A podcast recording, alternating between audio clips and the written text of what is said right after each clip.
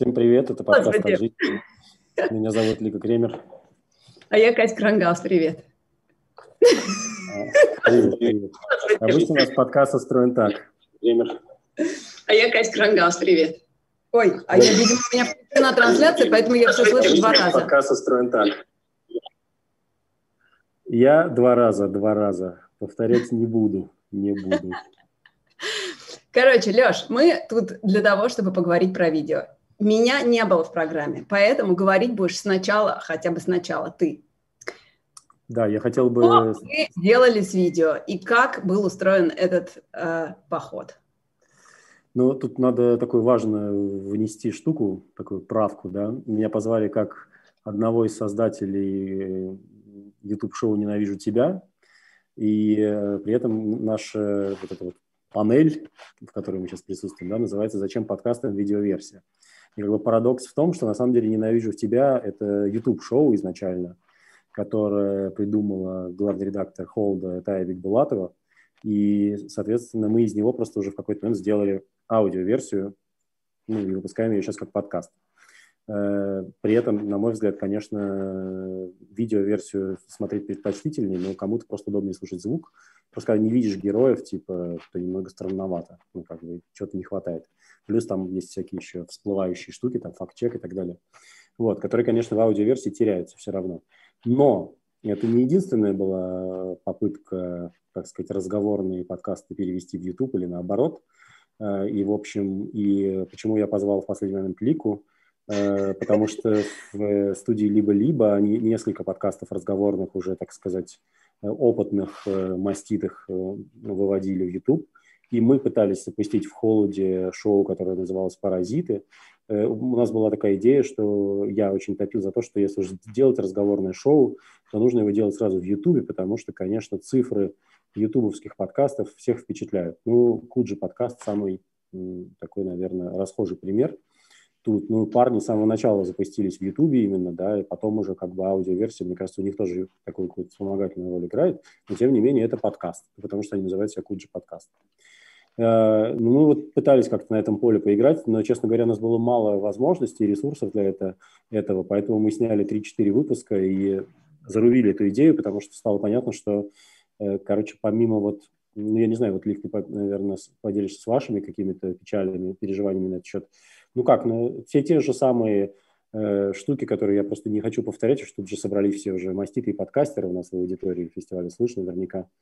Э, ну как бы всякие базовые вещи, типа распределения ролей ведущих, да, как бы такой вот ну, короче говоря, драматургической подготовки к выходу, ты знаешь, что ты говоришь в начале, знаешь, что ты говоришь в конце. Вот это все то, что обычно ведущие разговорных подкастов соблюдают, здесь мы как-то с трудом соблюдали. То есть из-за того, что это видео, из-за того, что мы попали в какую-то не, непонятную для себя среду, то я, например, совершенно не знал, оказавшись в кадре, что с собой делать, куда класть эту руку, в другую руку, э, говорить, если я что-то говорил, то потом, когда ты смотришь, тебе всегда неловко за, за все слова, произнесенные в кадре и так далее. Вот, э, поэтому мне казалось с подкастов сложно вылезти прямо в кадр Ютуба. Э, вот, кстати, Лик, у тебя есть еще телевизионный опыт в этом смысле, поэтому тебе немножко могло Ну, у нас этой проблемы не было. Я не вылезала, во-первых, я не вылезала, во-вторых, у нас даже с теми, кто вылезал, этой проблемы как раз не было. У нас было масса других. Ну, давай тогда коротко расскажу, как мы влипли в эксперимент с Ютубом и что из этого вышло, по крайней мере, на данный момент. А Дело в том, что в конце или в середине... Хорошо, давай. Ты любишь делиться впечатлениями, so-called. А, значит, мы к середине прошлого года а, поняли, что мы немножко уперлись в потолок в смысле прослушиваний, ну, потому что, ну, как вот мы здесь уже много раз говорили, ну, хорошо, ну, 100 тысяч прослушиваний, ну, все, ну, просто нету аудитории у подкастов, чтобы слушать больше. И мы стали как бы под, подбираться к я, я слышу хохот э, Гриши Пророкова, кажется. Мне больше говорить, больше. Хорошо, значит, ну и хорошо, но что, как бы, где еще взять аудиторию?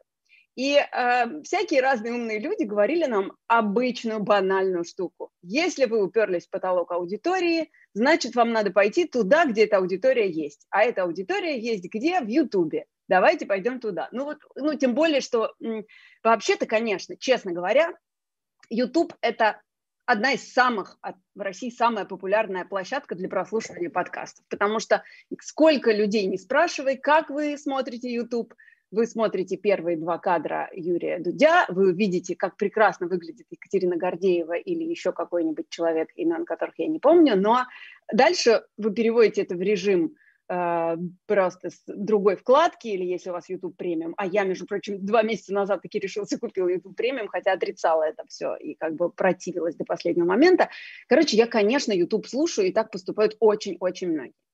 В общем, мы решили, что если мы к концу года заработаем немножко денег на такой эксперимент, то мы их на это потратим.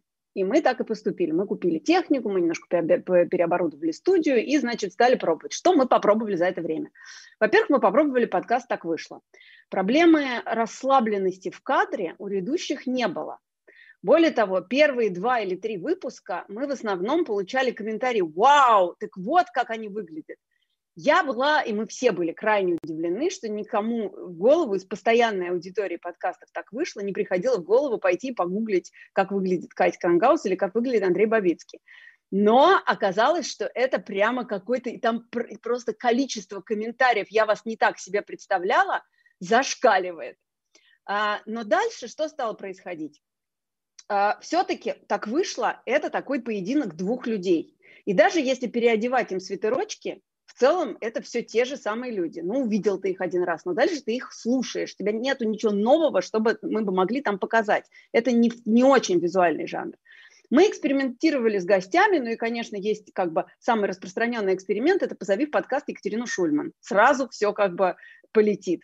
Ну и самый популярный выпуск с самым большим количеством прослушиваний у подкаста «Так вышло» – это, конечно, выпуск Екатерины Шульман, потому что аудитория Екатерины пришла к нам и очень, значит, эм, получ... хорошо послушала и посмотрела на всех платформах этот выпуск. Но дальше как бы стало не очень понятно, надо было бы менять формат для того, чтобы он соответствовал запросам видео. А мы не собер... мы вообще у нас была цель, что мы делаем подкасты, мы не хотели становиться ютуберами. Для нас YouTube это был способ продвижения. Дальше вторая парадоксальная штука – это на втором месте по количеству прослушиваний. И это каждую неделю набирает примерно столько же, ну, может, чуть меньше на Ютубе, а, сколько и на подкаст-платформах, это Илья Колмановский, который выходит на Ютубе у нас просто с заглушкой. Там нет Ильи Колмановского.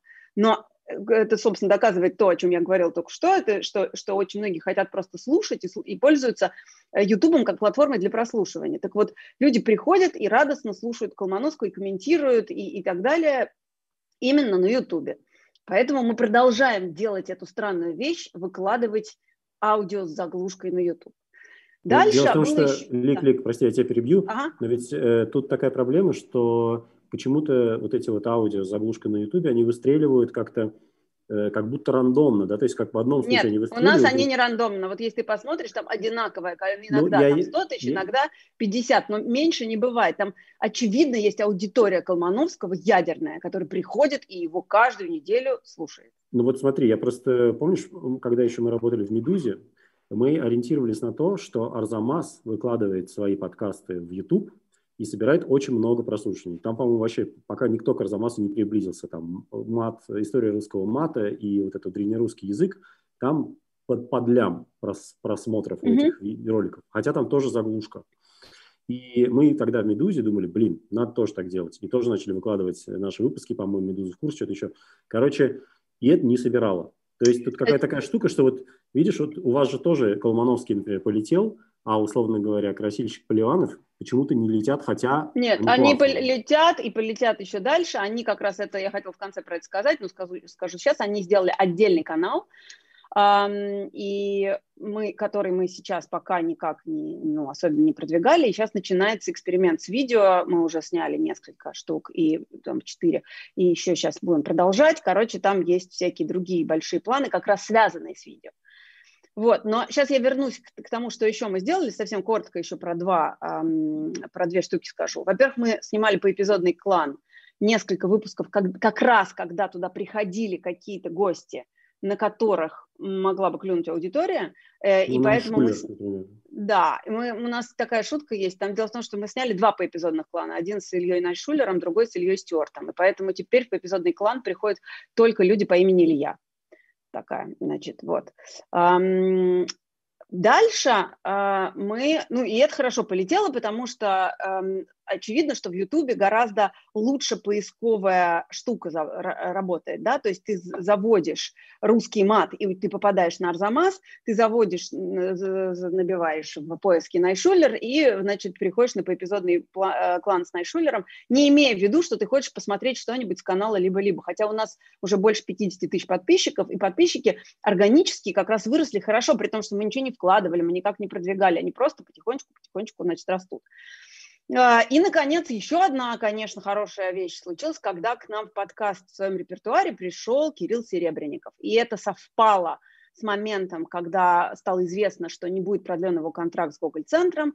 А, он там про это говорил, и получилось, что это еще новостной повод. И, короче, работает хороший контент, новости, когда есть на что посмотреть и когда есть кого показать.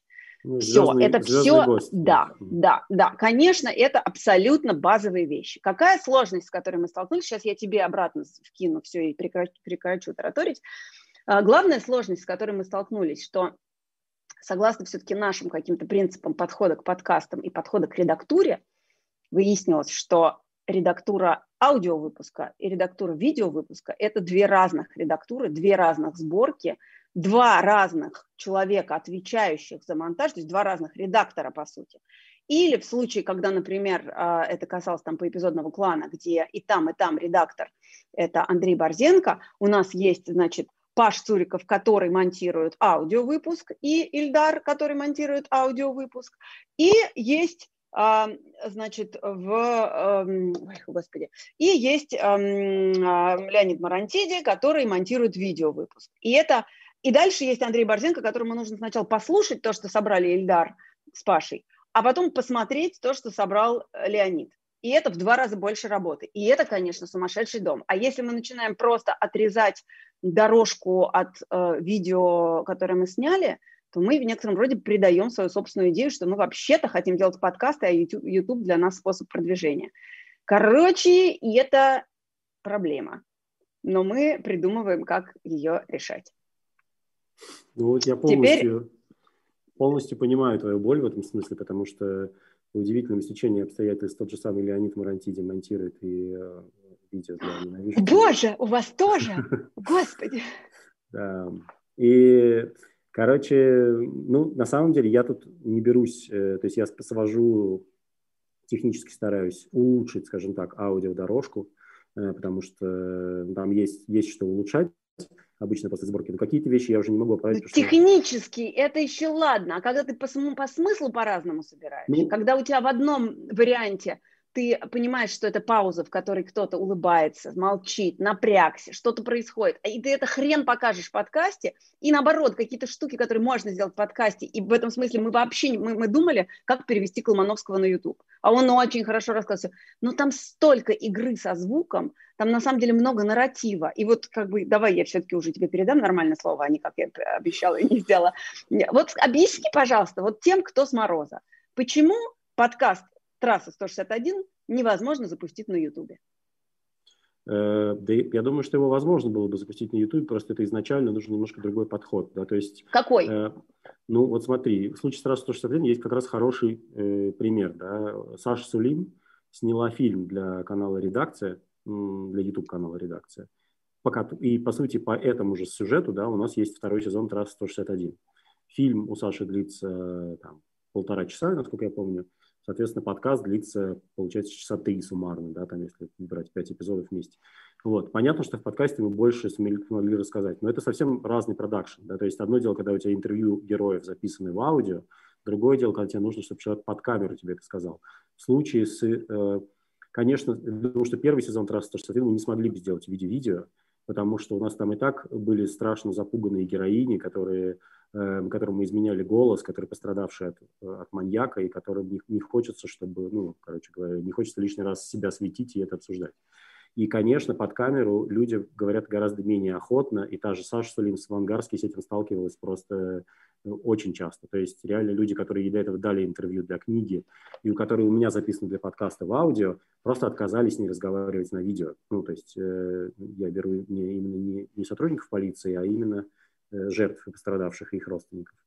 Вот, поэтому это очень, как бы, такое, одна часть сложностей. Ну, вторая часть сложности – это то, что просто, э, когда ты едешь в какой-то город, как у нас обычно, там, не знаю, едет э, спецкор холода, берет с собой э, волшебный рекордер Zoom, да, и записывает, старается записать как можно более качественное интервью, плюс какие-то звуки атмосферные, да, про что мы сегодня уже говорили в трукраймовой части, например, э, ранее сегодня, э, то когда у тебя видео, да, то это совсем другая история. Тебе с тобой едет оператор, да, как минимум один, а скорее всего это даже, там, не знаю, съемочная группа из двух человек, вы должны быть снимать там с дрона э, красивый Ангарск и реку Лену. И так. Ну, короче говоря, это целая вообще другая история, просто другое производство немножко, более дорогое, которому, конечно, честно говоря, мне было бы интересно тоже в таком поучаствовать и когда-нибудь нам выйти на такой тоже уровень продакшена, но это как бы, ну, реально немножко пока другой. Леш, я как бы вот хочу сказать, что мне кажется, что ты даже немножко умаляешь сложность, когда ты, это, ты говоришь, что это разный продакшн.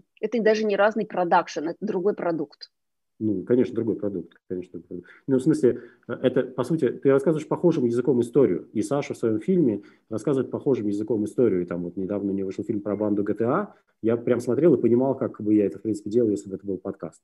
Но, ну, короче, там возникают какие-то другие вызовы, да, которые, я понимаю, как выстраивать ритм внутри подкаста, но когда ты монтируешь видео, это отдельный как бы челлендж. Поэтому я и не монтирую видео сам, а вот и ты, и я пока обращаемся к нашему другу Леониду, который там собирает столь атмосферные сборки. Э, вот. И действительно, ты права в том смысле, что паузы, какие-то многозначительные взгляды, которые работают, например, вот в этом э, видеоверсии «Ненавижу тебя», они абсолютно не работают, когда ты слушаешь аудио. И поэтому, конечно, если я редактирую уже постфактум, у меня были такие, когда мы только вот выкладывали, ну, мы начали э, выкладывать аудио, подкаст сильно позже, чем запустили шоу, то есть как, какие-то первые, там, не знаю, 10 условных эпизодов я потом просто аудио брал, редактировал его, чуть-чуть убирал паузы, вот эти как раз там что-то еще, и выкладывал на, на, ну, короче, на Simplecast. Вот. Э, что еще я обратил внимание, такую вещь, э, что когда ты слушаешь чисто аудио, тебя очень сильно э, триггерят неаккуратные склейки, например, и всякое такое. Да, например, в голосе, да, вот у тебя очень такие резкие, там, без пауз склейки попадаются. Когда ты смотришь видео, это совершенно не бросается в уши и в глаза, потому что у тебя э, глаза отвлекаются на картинку. А когда ты слушаешь чисто аудиодорожку, это бросается в уши. Поэтому, конечно, какие-то вещи хочется переделать. Но у меня просто, я как бы не в ресурсе переделывать, честно говоря, все вот уже. То есть мы собрали по содержанию вот этот выпуск, да, я стараюсь там где-то что-то поправить, но, условно говоря, если там Леня э, резко склеил, как бы, да, то я не могу раздвинуть обратно, ну, провернуть обратно этот фарш, как бы, и э, сделать это более аккуратно. То есть я стараюсь какие-то какие вещи там, чтобы вдохи друг на друга не накладывались. Но в целом, конечно, кардинально это изменить не получается. Но опять же, это целое... Насколько я знаю, кстати, вот Куджи э, делают отдельный тоже продакшн для видео, а потом, они выпускают сначала видео выпуск, а потом через некоторое время аудио с другой, с другой редактурой. Ну, по крайней мере, мне Андрей Конеев такое говорил. Вот, и я думаю, что это правда. Вряд ли он врет. Вот. Э, я просто хотел э, по, по поводу впечатлений. Мне как раз, э, поскольку, например, подкаст... Ждала. Не, ну, э, а, они такие, то есть про Катю с Андреем мне сложно говорить, потому что я не, не, не, прям не постоянный слушатель их подкаста. Но вот, например, подкаст «Деньги пришли» с Красильщиковым Поливановым, который я прям иногда слушаю, так сказать, чтобы душой отдохнуть и просто поржать. Ну, типа, потому что он всегда очень такой какой-то задорный, веселый, и, и слушаешь своих друганов, которые, так, значит, обсуждают какую-то очередную злободневную тему. Мне показалось, что когда э, парни попали в YouTube, у них была ровно та же проблема – как бы вроде и шутки так не шутятся до конца, и они так немножко классно, они классно выглядят в кадре в этих красно-черных э, этих худи специально сделанных, и все. но вот как бы вот этого супер огня, как бы вот он почему-то так вот не высекает сходу. Я понимаю. Знаешь, почему, честно говоря, у нас была эта проблема, этот разговор с самого начала, и они хотели попробовать. Они сначала чувствовали, они чувствовали как что им неловко, что им некуда девать руки, и все. Но к последним выпускам они так разошлись, что сейчас, мне кажется, уже прям они... Ну, то есть это требует трех, четырех, пяти выпусков, чтобы набрать ту свободу, которая уже есть у тебя в подкасте, и как бы адаптироваться к этому новому формату. Ну, в целом, да, тут просто, вот у нас, например, с «Паразитами» была такая проблема, что у нас, ну, просто это дорого стоит, эти съемки, мы еще в студии снимали, мы снимали да, в студии, а это мы арендовали Это и... не важно. Там самое дорогое не арендовать место. А вся эта техника, все эти люди, все это для того, ну, чтобы конечно, сделать красивую да. Я имею в виду, что, что в случае... Да в случае с э, видео, да, у тебя нет такой широкой возможности попрактиковаться, вот типа посидеть, записать один пилот, второй пилот, третий пилот, и вот к четвертому разу ты уже начинаешь нормально. К четвертому разу мы действительно стали уже более-менее нормально в кадре себя вести на паразитах, но тут у нас закончился внутренний ресурс. То есть мы как бы, с одной стороны, вроде как бы и деньги, мы начинаем понимать, что нам нужно уже выбирать, что лучше делать, и мы решили, что мы будем делать «Ненавижу тебя», который лучше заходит, и в итоге оно действительно лучше заходит. То есть там как бы э, реально сейчас уже там вполне себе мы вышли уже на какие-то сотни тысяч просмотров. Это довольно классно, и мы когда начинаем продавать рекламу. При такое. этом еще, знаешь, что интересно? Что у вас там, и, возможно, это тоже связано с алгоритмами YouTube и с поиском, у вас гораздо больше прослуш... ну, просмотров на YouTube, а подписчиков меньше. Ну, пока, очевидно, что вы, да, скоро Там что-то 1030, по-моему, у нас. Ну, вот, а как бы, вот как это как это вза взаимосвязано и почему, это тоже отдельный вопрос. Потому, ну, то есть я считаю, что это связано с выдачей. Но в целом мир Ютуба еще осваивать и осваивать. Ну, они, и кстати, тут ты должен спросить. Угу. Нет, ну нет, ты договори, я тебе скажу, что ты должен спросить. Нет, а на что ты хотела ответить? ну... Ответить я? я, короче, тут ты должен спросить, Лика, но вы решили потратить вот деньги на этот эксперимент, чтобы привести аудиторию из Ютуба в подкасты. Получилось у вас это? Давай. Ну, ну ладно. Ну, я, я, кстати, сначала соглашусь с твоим тезисом про некую планку аудитории, э, и действительно, поэтому мне кажется, что э, когда некоторые сервисы рисуют миллион прослушиваний у некоторых подкастов, то это я не уверен, что соответствует действительности. Но э, все-таки у, у вас-то в результате вашего эксперимента получилось привести аудиторию из YouTube в подкасты? Очень хороший вопрос, очень интересный. Спасибо, Алексей. А, значит, ситуация такая. Мы точно понимаем, что с некоторыми форматами, вот, например, конкретно с поэпизодным кланом, количество людей, которые стали слушать и которые стали откликаться и подскочили, собственно, прослушивание и на подкаст-платформах после того, как мы сделали несколько видеовыпусков. И как нам тут наши зрители пишут, еще был выпуск с третьим Ильей, Ильей Куликовым, действительно. А, я забыла про это сказать, только Ильи. Вот. Так вот, например, с а, поэпизодным кланом это абсолютно точно сработало, потому что, вероятно, среди киношников не очень распространена практика слушания подкастов. Они такие визуалы, что им нужно было как бы всучить это. А с чем-то еще, ну вот так вышло, я бы сказала, что нет, там довольно ровно, ну все-таки нет, там есть и рост прослушиваний, и есть и переходы, но я не могу сказать, что я вижу, как люди открыли для себя так вышло благодаря Ютубу. А, поэтому, ну тоже, это зависит от, от, видимо, от попадания тоже.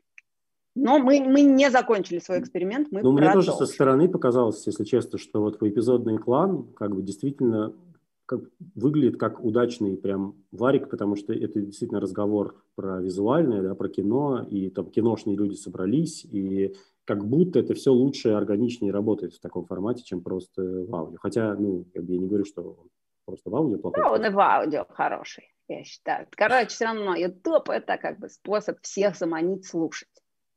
Вспоминал вот это, сегодня интервью э, нашего друга Саши Филимонова с Борисом Гребенщиковым, когда он Э, он говорит, Борис Борисович, но вот какой альбом «Аквариум» все-таки у вас самый любимый? Вот я понимаю, что они все хорошие. Гербичков ему говорит, «Ну, знаете, Саша, вот, ну, не знаю, не все вот как дети, вот все, вот не знаю, какой самый лучший. Я всем, ни, ни за один мне не стыдно. у нас примерно такой же, мне кажется, разговор. Впервые меня сравнили с Борисом Гребенщиковым, так тебе скажу. Спасибо, это очень приятно. Ну вот. хорошо, а вы еще будете что-нибудь переводить в видеоформат? Знаешь, у нас, э, у нас нет мысли именно переводить что-то в видеоформат. То есть, наверное, у нас изначально была такая мечта, что вот, э, условно говоря, сейчас у нас э, был текст под названием «Дорога костей» про Якутию, по которому будет новый сезон ТРАС 161. Для, и Маша Карпенко ездила в командировку в Якутию, и, в общем, мы, грубо говоря, все донаты потратили на эту командировку, потому что, ну, это реально очень, очень получается много по деньгам. Но, конечно, в мечтах есть такая история, что когда-нибудь мы можем построить командировку там на Чукотку с камерой, да, и там снять какую-то историю и сделать ее такой в стиле Вайса. Но, кажется, это не совсем вытекает именно из подкастов подкастов. То есть все-таки, э, ну, это просто разные продукты, разные форматы, да, и как будто не вполне вот прямой этот переход, ну, как мы с тобой уже, в общем, на нескольких примерах разобрали. Э, и поэтому «Ненавижу тебя» на самом деле взлетело, мне кажется, еще из-за того, что мы изначально про него думали не как про подкаст, а именно как про какую-то визуальную штуку. Мы придумали какие-то глупые эти там э, сердечки и какашки, которые люди кладут бессмысленно, кладут друг друга на стол, но это как бы хотя бы какое-то запоминающееся визу, визуализационное а, часть визуализации, короче, запоминающаяся. И в подкасте это, конечно, никак не слышно. То есть мы сейчас думаем, что, может, надо звуки какие-то отдельные для какашек, для сердечек. Стикеры, мы это, да, для какашек и для сердечек мы пробовали аудиостикер. У нас есть этот жанр, а, и в нем, конечно, Ильдар Фатахов очень преуспел, но вообще мы этим пользовались еще и в «Собака съел дневник», у нас там были всякие аудиостикеры. Очень рекомендую и тебе, и вообще всем. Да, да, да. Это, это думаю, очень расширяет визуаль... Э, аудиоязык. Да, но вот в том-то и дело, что тут, понимаешь, вот и с одной стороны, да, это можно сделать, с другой стороны, все равно ядерная аудитория этого шоу все равно в Ютубе. Ну, то есть, если, допустим, оно попадет там в э, промо-карусель Apple подкастов, наверное, подскочит и прослушивание в Apple подкастах, там, да, как бы, которые сейчас ну, достаточно символическом уровне. Но как, все равно мне самому, как, как э, одному из, так сказать, авторов этого, этой истории, хочется советовать людям смотреть это все равно на YouTube, потому что я сам знаю, что когда я слушаю отдельно аудиодорожку и не вижу героев, у меня совсем другое ощущение. Потом я включаю выпуск, а потом, блин, то, та, та героиня, которая меня бесила всю дорогу, оказывается, на самом деле довольно милой, как бы, просто надо было как бы в контексте их вот этого мимики и, и чего-то остального, да, этого воспринимать. Поэтому мне тут как бы сложно очень сильно топить за аудиоверсию. Просто понятно, что есть подкасты, там типа перемотка, да, например, которые почти точно не станут э, видео, потому что это про звук изначально. Но э, какие-то другие истории, наверное, это вопрос чисто бюджета. Вот, например, я слушал тот же северную историю новую, которую я сегодня уже вспоминал, про пассажиров японского парохода.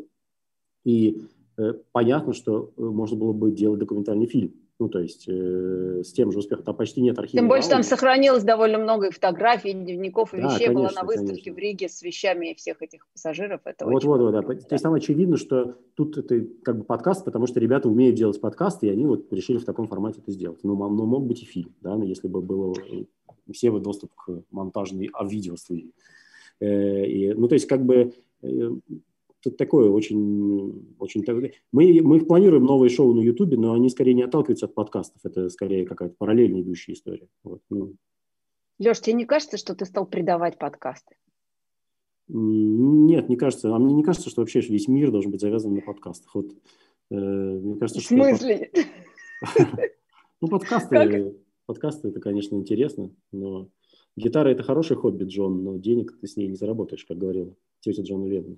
Ну, как бы, э, ну, классно. Я, мы вообще-то, я сегодня уже говорил во время сегодняшнего нашего этого марафона, что в принципе это подкасты развиваются. Ну, как бы и аудитория новая появляется, и, и становится куча хороших подкастов. Э, Ты как-то много... грустно, но в, твое, как бы в твоем заходе уже содержится но. В принципе, ну, конечно, содержится но, но, потому что есть та самая планка, про которую мы с тобой уже сегодня упоминали, потому что все равно фильм Э, на YouTube-канале редакции, собирающий, не знаю, 5 миллионов просмотров, всегда будет более обсуждаем и влиятельным в информационном пространстве, в медиапространстве, чем любой подкаст. Самый как бы культовый, э, хитовый и так далее. То есть ты хочешь сказать, что те, кто занимается подкастами, не хотят славы по-настоящему? Ну, может быть и так, я не знаю, чего они хотят. Ну, то есть... Э, Вопрос от Антона Маслова. Знаешь Антона? Угу. Нет. Вот. А, Скорее Ты не знаешь? Искусство ошибаться, подкаст. Искусство да. ошибаться. Угу. Вот. Антон спрашивает, как делать подкаст таким образом, чтобы у него оставался потенциал для перехода в документалку. Условно, чтобы потом продать его Netflix. Все-таки Антон как бы думает о деньгах. Хочет не, не, да. Угу. да. Ну, так э, я не знаю. В смысле, вы же, подожди, вы же продали права, ну, не на подкаст, но все-таки, ну, как бы вы в этом преуспели больше, чем кто бы то ни был. Ну, это правда, но тут скорее вопрос очень крутой истории и хорошо рассказанной. То есть те, я думаю, что то, что имеет в виду Антон в данном случае, э, то, что э, несколько, с несколькими историями Холл действительно так происходило, э, когда к нам приходили люди из кино, и э, как бы покупали у нас права на рассказанную вот эту историю, для того, чтобы делать с ней какой-то свой кинематографический продукт. Ну, просто это как бы крутая история с крутыми героями, которых находит автор текста. Там, в самом первом случае это была Тая, когда была, речь была про дорогу в Аскиз. Потом еще какие-то истории наши. Тоже вот «Дорогу костей», кстати, тоже говорят, что купили ребята. Ну, я сейчас не буду говорить, что на всякий случай, но тем не менее. Короче, в общем, там есть, завязки есть, конечно. То есть тут это все упирается в историю. Я бы на месте... Я Севе сразу написал, что надо историю про пассажиров тоже э, толкать киношникам, но, скорее всего, возможно, это сами киношники должны проявлять инициативу и идти уже к этим родственникам, хранителям архивов и так далее. Ну, то есть не знаю, это такая очень комплексная штука, но опять же, повторюсь, все, наверное, держится на классной, мощной истории изначально.